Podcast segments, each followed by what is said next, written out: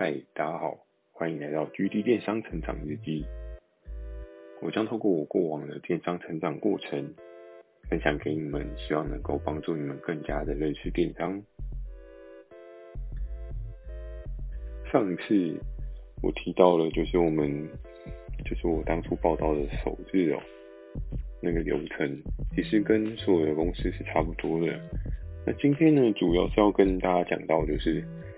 首次业务开发的心路历程。由于其实我在大学的打工过程当中，我的陌生接触并没有非常的厉害，就是我没有去做过像是路边发传单啊，或者是路边陌生开发人家的那种过程，所以我在这一块技能是相对欠缺的。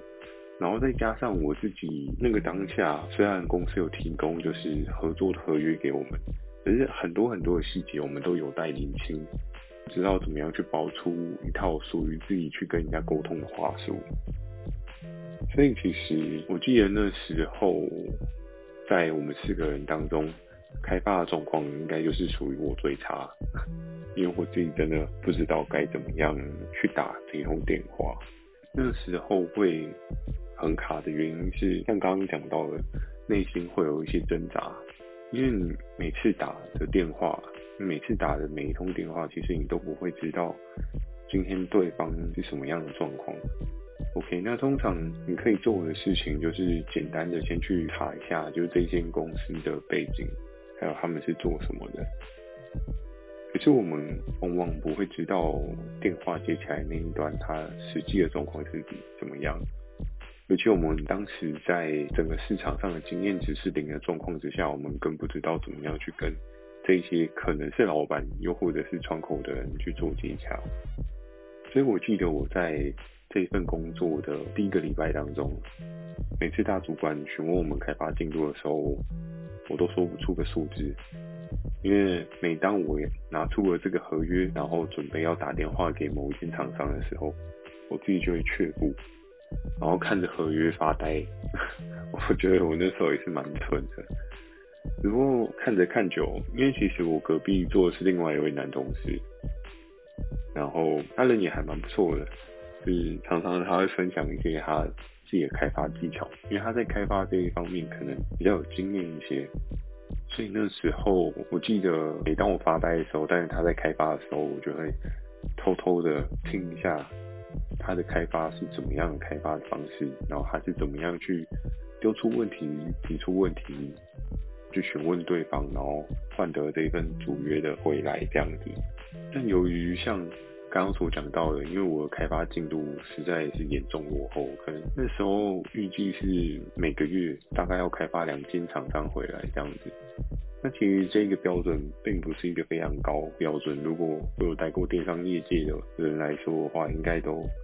他也能够理解，平台端是需要很积极的开发厂商，因为没有对应的厂商，你就可能没有对应的新的商品注入流水，然后让你的整个业绩再大幅成长这样子。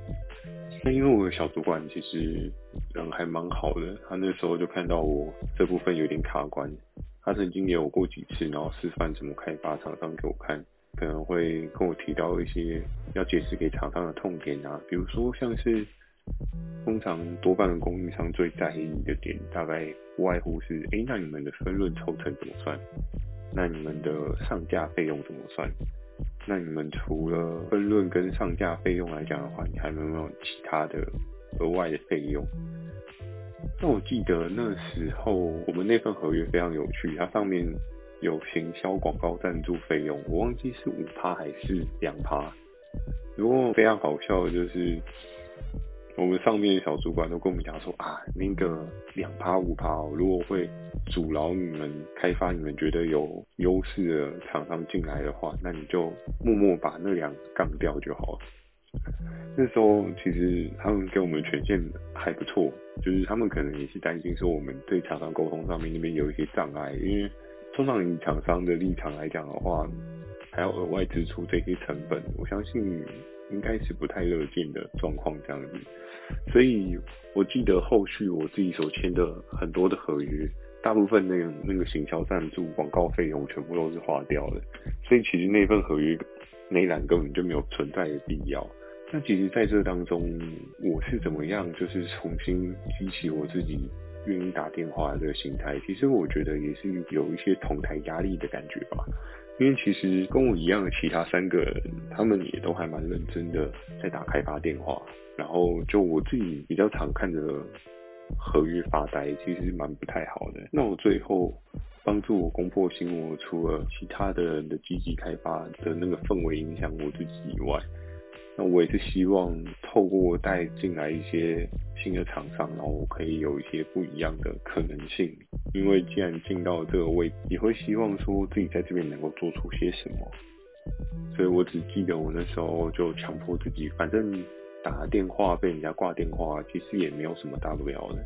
就大家在讨论的时候，我们也是为了追求一个双赢嘛。因为相对来讲，我们带给他订单。然后他来给我们业绩，那其实等于是双方都有一个相同的终极目标，就是要赚钱嘛。他们赚的是利润，是真正的钱。那我们这边赚的是业绩订单这样子。那我记得我在很多通电话里面，其实男生女生我都有打过。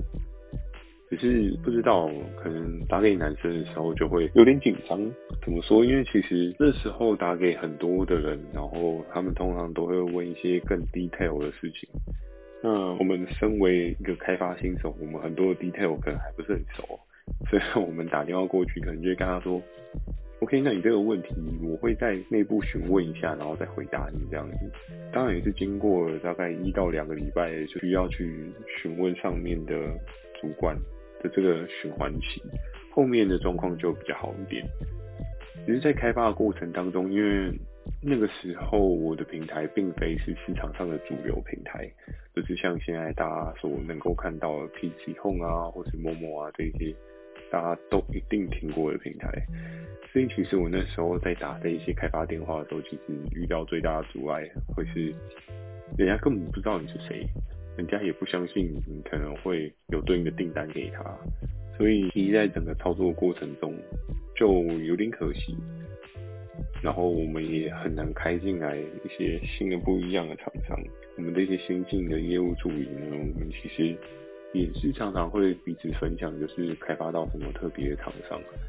那我们也可以看到其他的人开什么很特别的商品，其实都是帮助自己在电商市场。